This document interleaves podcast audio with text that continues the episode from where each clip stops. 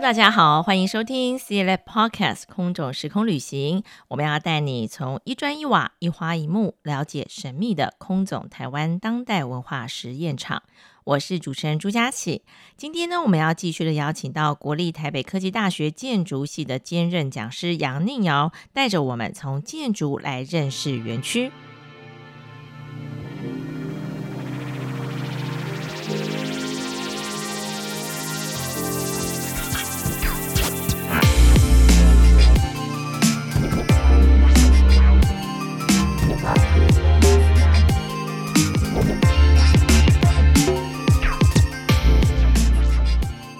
次欢迎杨宁瑶老师，宁瑶老师好，嗨，大家好。是，我想上次呢，宁瑶老师有跟我们分享啊，在这个空总台湾当代文化实验场的这块园区里头啊，在最早期的时候是作为工业研究所来使用的。那我们上次也跟大家预告了，其实工业研究所呢，它就是做一些大家很熟悉的。不论是食品或者是物品哈的一些研究，跟生活很有关系，跟生活有关。好了，我们今天就更进一步来跟大家讲讲这个工业研究所到底在做些什么东西。我们现在看到的这个工业研究所，它其实是一九三九年成立的。嗯，那它其实原本成立的时间非常非常的早。它的前身大概是一九零九年台湾总督府成立的一个研究单位，叫做总督府研究所。嗯，那总督府研究所为什么会成立？其实跟日本人不太习惯台湾的水土有关。那他为了要适应这块土地，然后知道怎么跟在这该在这里怎么发展，那所以他大概就成立了很早，一九零九年就成立了一个研究单位。那这个研究单位刚成立的时候只有两个部门，一个是化学，一个是卫生。哦。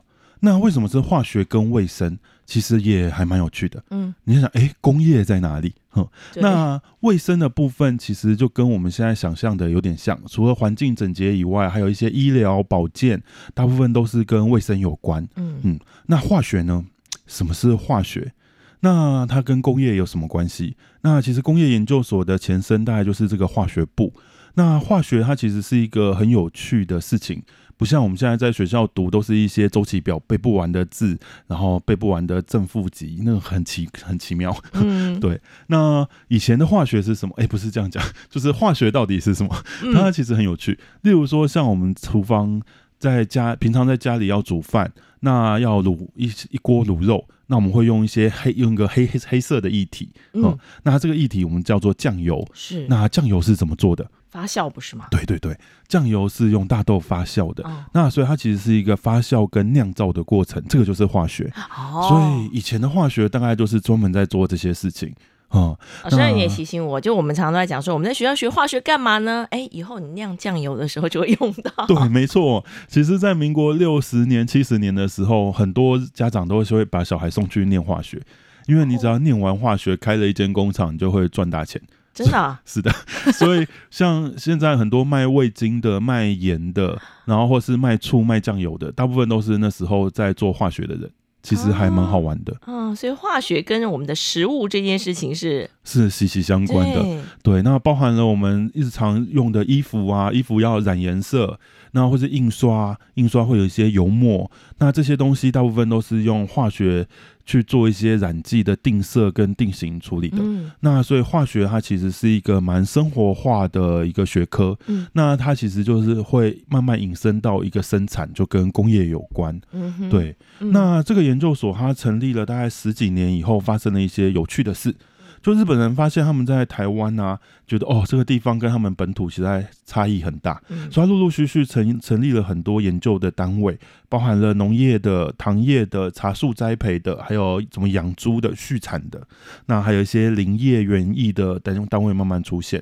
那日本人就觉得说这些单位研究单位太多太混乱了，所以他在一九二零年的时候呢，就干脆做了一件事情，把原本的总督府研究所。整并成一个新的单位，叫做中央研究所。那把刚刚像刚刚讲的那些小的研究单位全部整并成中央研究所的四大部门。那这四部门呢，包含了农业、林业、工业跟卫生。哦，那你看化学就不见了，在这时候化学它就正式转成我们的工业部。哦，那工业部在做什么？其实很有趣哦。它工业部那时候的工作就是在管酿造，在管在食品化学，嗯，那还有工业的物资鉴定。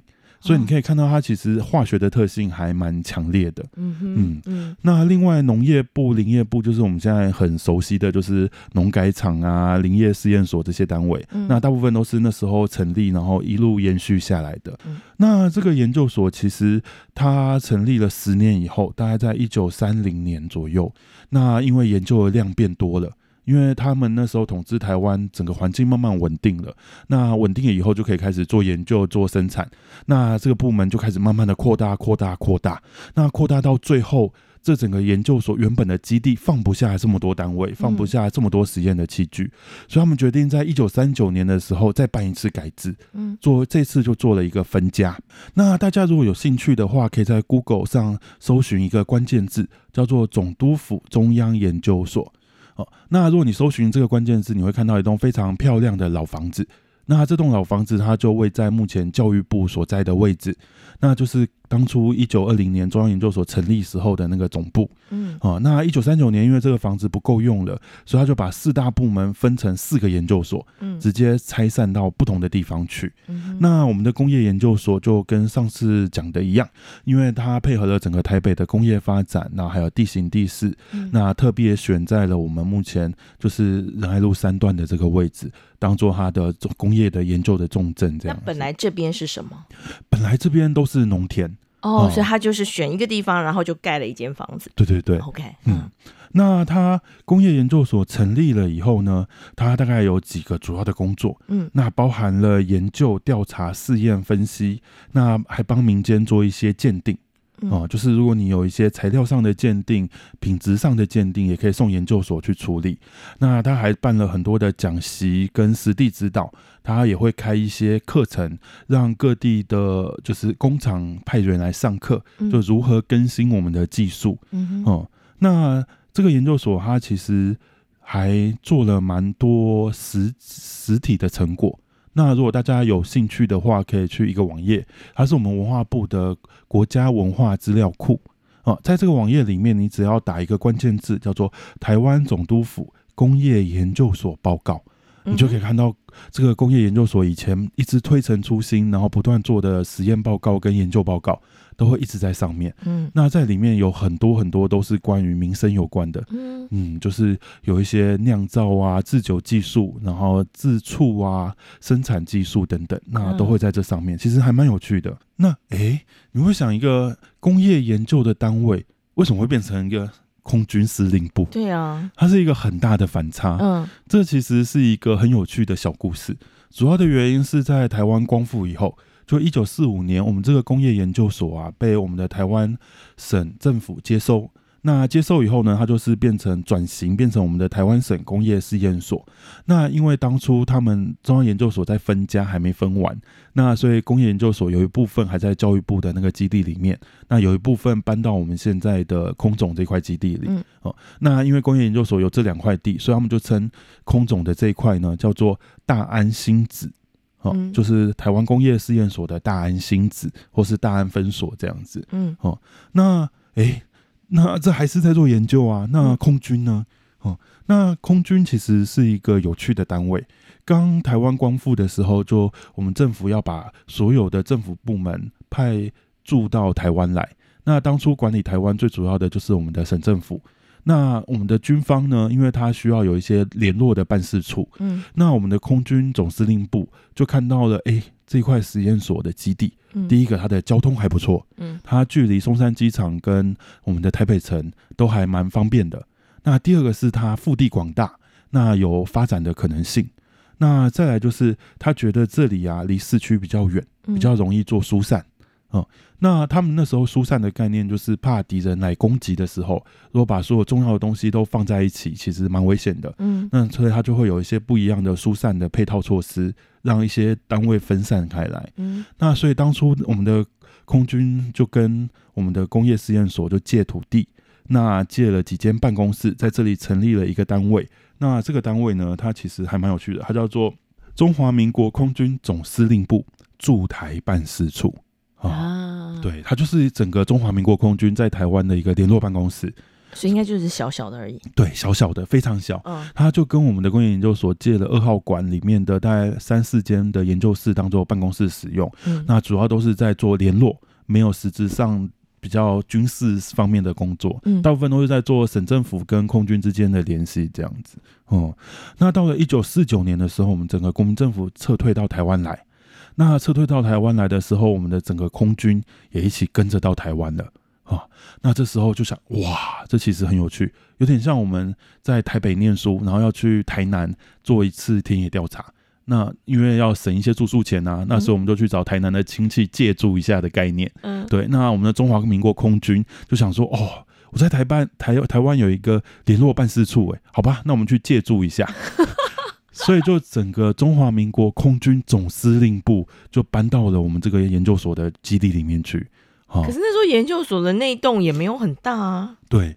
所以他那时候其实你看早期 Life 杂志的照片还蛮有趣的，就是当初你可以看到在二号馆前面有一些实验用的基地，有一些军用的帐篷，然后有一些卡车，然后有一些箱子，其实还蛮有趣的，就是大家很临时的都在搬东西这样子，就是大家一起窝着一下就对了啦。对对对，嗯，还没有一个完很完整的办公室。嗯嗯，那空军总部搬到总司令部搬到了这里来了以后啊，他就发现这块地还蛮适合做长期发展的。嗯。所以他就直接发文，发文给我们的诶、省政府，那跟省政府说了几件事情。那第一件事情呢，他是觉得说，因为整个空军搬到台湾，他必须要马上进行办公。进行空空域的防卫等等，做做一些情资的搜查，所以他需要有一个地，然后可以赶快的落实下来，然后让大家可以安顿下来。那第二个事情是因为他觉得这些业务是非常急的，那是非常需要赶快办理的，他没有时间再找另外找土地，另外盖房子，所以他想说，就可不可以跟你省政府借这整块土地？嗯，好，那省政府那时候其实也是有点保留的态度，所以他就回问说，我们有很多的研究人员，有很多。大型的机具都放在研究所里面，不容易搬出去，嗯、所以你们可不可以再考虑一下？那所以他们在公文往往就是公文来来往往之后呢，最后我们的国防部就下了一个裁示。好，那这个裁示呢，主要是说，因为当时在还在一个战乱的阶段，那所以我们要以国防为优先，那所以就麻烦省政府把工业研究所迁到教育部那个旧的位置去。那把这整个新的大安分所的整个基地就让给我们的空军使用，嗯，哦，那这大概就是一个它从工业的研究单位转变成我们军方，然后一个军事重镇，而且又是司令部的原因，嗯。哦嗯，所以感觉也没有什么渐进式，就是直接人家告诉他说我们要用，然后国防为主，所以他们就得让出来了。嗯、那后来这个工业研究所，他转回那个教育部的那个原本的那个地方，是之后就一直待在那里了吗？哎、欸，其实那个房子啊，就是我们讲的总督府中央研究中央研究所，在二战时期其实被轰炸的蛮惨的。哦，他被搬到那里去了以后呢，这个单位没多久就解散了。哦。嗯，所以就没有再进行这些相关的研究。它其实也不算解散，它算改组，改组成两个单位，其中一个就是我们现在呃有点有点熟悉的就是那个有一个标准检验局吧。嗯，哈，对。那后来这个单位就开始慢慢的搬迁离开，那工业研究所就不在了。嗯，对，嗯嗯。那这个地方之后就变成空军基地了。嗯，对。那当初他空军在跟省政府讨论的过程中，其实还蛮有趣的。嗯，大家如果有兴趣想看这些公文的话，可以去国史馆的网页查询一下。